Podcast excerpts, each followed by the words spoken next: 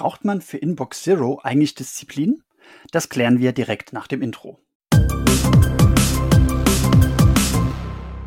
Und damit willkommen zu Produktivfucht 3. Mein Name ist Sascha Feth und ich hatte äh, letzten Dienstag ein Webinar zum Thema Schluss mit E-Mail-Stress.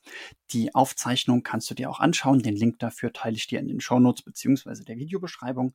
Und eine der Fragen, die wir uns da gestellt haben, ist, braucht man denn eigentlich Disziplin für einen aufgeräumten Posteingang? Und ich behaupte, Nein, eigentlich nicht. Beziehungsweise jeder, der in der Lage ist, nicht aus einem Wäschekorb zu leben, hat auch genug Disziplin für Inbox Zero.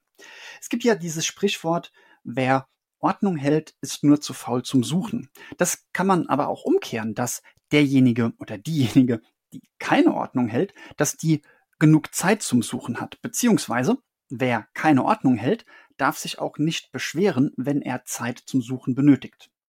Und ähm, noch eine Floskel, wenn du es eilig hast, gehe langsam, beziehungsweise die Variante, die ich etwas lieber mag, wenn du glaubst, dass du keine Zeit zum Planen hast, dann solltest du dir sowieso ganz viel Zeit zum Planen nehmen. Jetzt lass mich mal ein bisschen bildhafter werden, wenn es darum geht, wie viel Disziplin braucht man eigentlich für Inbox Zero. Es gibt zwei Arten von Kleiderschränken. Es gibt diejenigen Kleiderschränke, die super sortiert sind, wo alle Wäsche richtig ordentlich zusammengelegt, einsortiert in die richtigen Fächer nach Sommer, Herbst, Frühling, Winterkleidung sortiert ist, wo vielleicht nach Farben sortiert ist, wo alles fein säuberlich hängt, was irgendwie hängen sollte naja, und dann gibt's die Kleiderschränke, wo im Wesentlichen alles reingestopft wird.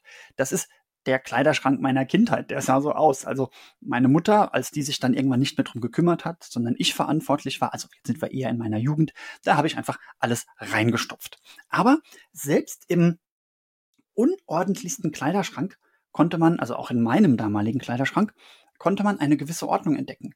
Ich habe nämlich unterschieden zwischen Oberteilen, Hosen und Unterwäsche. Und diese Kleidungsstücke, die waren in verschiedenen Fächern. Das eine hing, das andere war in ein Fach gepackt oder in eine Kiste. Ich weiß es gar nicht mehr genau, wie das damals war, aber so eine ganz grobe Sortierung konnte man erkennen. Und die aller, allerwenigsten leben doch direkt aus dem Wäschekorb.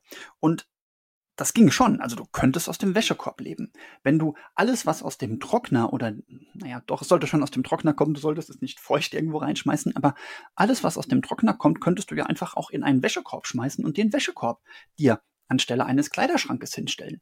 Das ging schon. Hm, man müsste halt relativ viel suchen. Die Sachen wären zerknittert. Du würdest ja, du würdest wühlen und wühlen und wühlen. Du würdest dann eine Socke finden, aber die andere passende Socke, die müsstest du dann auch erstmal suchen, aber es ginge. Und weißt du, ich glaube, bei den E-Mails machen die meisten Menschen genau das.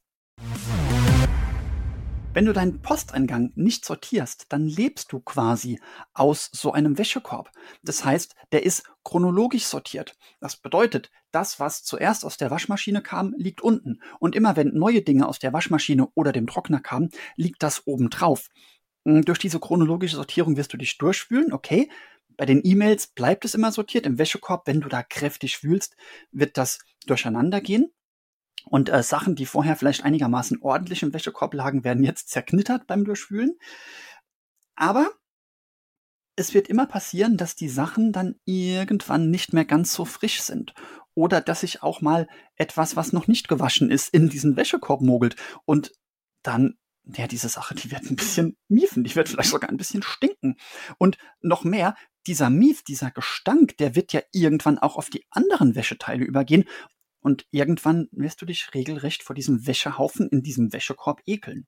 Und das passiert bei E-Mails. Bei E-Mails werden einzelne E-Mails quasi zur Schmutzwäsche, weil sie zu lange liegen, weil sie überfällig sind, weil sie anfangen zu stinken. Und dieser Gestank, der hält dich ein bisschen vom E-Mail-Posteingang fern. Zumindest äh, lässt dich dieser Gestank nur ungerne scrollen, weil du weißt, oh, weiter unten warten ganz furchtbare Dinge auf mich. Und wie bei der Wäsche würde dieser Gestank auch auf die anderen E-Mails übergehen. Vielleicht kennst du Marie Kondo. Marie Kondo hat ähm, das Buch Magic Cleaning geschrieben und hat eine eigene Serie auf Netflix und die ordnet oder die räumt den, den Kleiderschrank ja richtig ordentlich auf. Also bis zu dem Punkt, dass sie T-Shirts nicht einfach aufhängt oder gefaltet stapelt, sondern die faltet T-Shirts ja so, dass sie fein säuberlich nebeneinander aufgereiht passen, in, in eine Box reinpassen. Und wir hatten ja auch schon Anna Leschmann zweimal bei uns im Podcast zu Gast, bei der du das auch lernen kannst. Hm. Weißt du, du musst aber das nicht machen. Okay, ich mache es ich würde es nicht mehr ohne machen wollen. Also ich liebe diese Sortierung, die ich von Marie Kondo beziehungsweise Anna Leschmann gelernt habe und ich denke, dass du auch wirklich davon profitieren würdest. Aber genauso wie du davon profitierst, wenn du nicht mehr aus dem Wäschekorb legst, sondern es wenigstens unordentlich in den Wäscheschrank räumst, genauso profitierst du, wenn du deine E-Mails nicht mehr einfach im Posteingang äh, auflaufen lässt, sondern da auch grob sortierst. So. Ähm, was bedeutet das denn konkret? Konkret bedeutet das, dass wenn eine E-Mail reinkommt, wenn die also ganz oben reinkommt, dann entscheidest du von dieser E-Mail, was damit zu tun ist. Genauso wie du entscheidest, ist das jetzt Unterwäsche, eine Hose oder ein Oberteil. Wenn es etwas ist, was gelöscht werden kann, ja, dann lösche es. Wenn es etwas ist, was du gelesen hast, es ist eigentlich nichts, was du tun musst, du traust dich aber nicht, das zu löschen, ey, dann schieb's in irgendeinen Archivordner, wie die Winterkleidung, die erstmal wegkommt und diese E-Mail brauchst du vielleicht nie wieder. Wenn es eine E-Mail ist, die nur, wirklich nur gelesen werden muss. Und es ist völlig egal, ob du sie heute oder morgen liest. Dann mach dir einen kleinen Leseordner in deinem Posteingang und schieb die zu lesende E-Mail dahin. Und dann, wenn du guter Laune bist, wenn du mal irgendwann gemütlich ist dir mit einem Heißgetränk, ja, wenn du es dir irgendwo gemütlich machst, dann nimm dir diesen Ordner und dann lese die E-Mails. Was passiert, wenn du vergisst, diesen Ordner zu lesen? Ja, gar nichts. Was passiert denn, wenn du in deinem aktuellen E-Mail-Chaos vergessen würdest, den Ordner zu lesen, äh, die E-Mail zu lesen? Ja, dann passiert ja auch nichts. Also, weißt du, ob die E-Mail jetzt in deinem Posteingang ungelesen rumlungert oder in diesem Lesen-Ordner rumlungert, das ist doch völlig egal. Aber, na, es stimmt nicht, es ist nicht völlig egal. Diesen Leseordner, der ist dann weniger angsteinflößend, weil das sind E-Mails, die du gemütlich lesen kannst, die du in Ruhe lesen kannst. Und wenn nicht, ist auch nicht schlimm. Aber vor allem sind diese E-Mails aus dem Wäschekorb rausgeholt und in einem eigenen Ordner. Und genauso ist es auch mit E-Mails, auf die du wartest. Also zum Beispiel Paketankündigungen oder eine E-Mail, die du selbst geschrieben hast und du wartest jetzt auf eine Antwort. Diese E-Mail kannst du in einen eigenen Ordner packen mit Dingen, auf die du wartest. Diesen Ordner schaust du ab und zu mal durch. Und auch hier ja, wenn du es vergessen solltest, diesen Ordner durchzuschauen, ja, was passiert denn dann? Ja, nichts Schlimmes. Was passiert denn, wenn du die Paketankündigung vergisst im E-Mail-Chaos, im Wäscheberg, ja? Ja, passiert ja meistens auch nichts Schlimmes. Aber so ist sie wieder an einer feinsäuberlichen Stelle. Und dann, wenn du die Muße hast, schaust du auch diesen Wartenordner durch und guckst, kam das an, kam das an, kam das an, hat darauf jemand geantwortet, muss ich da nochmal zurückfragen. Das entspannt doch einfach nur.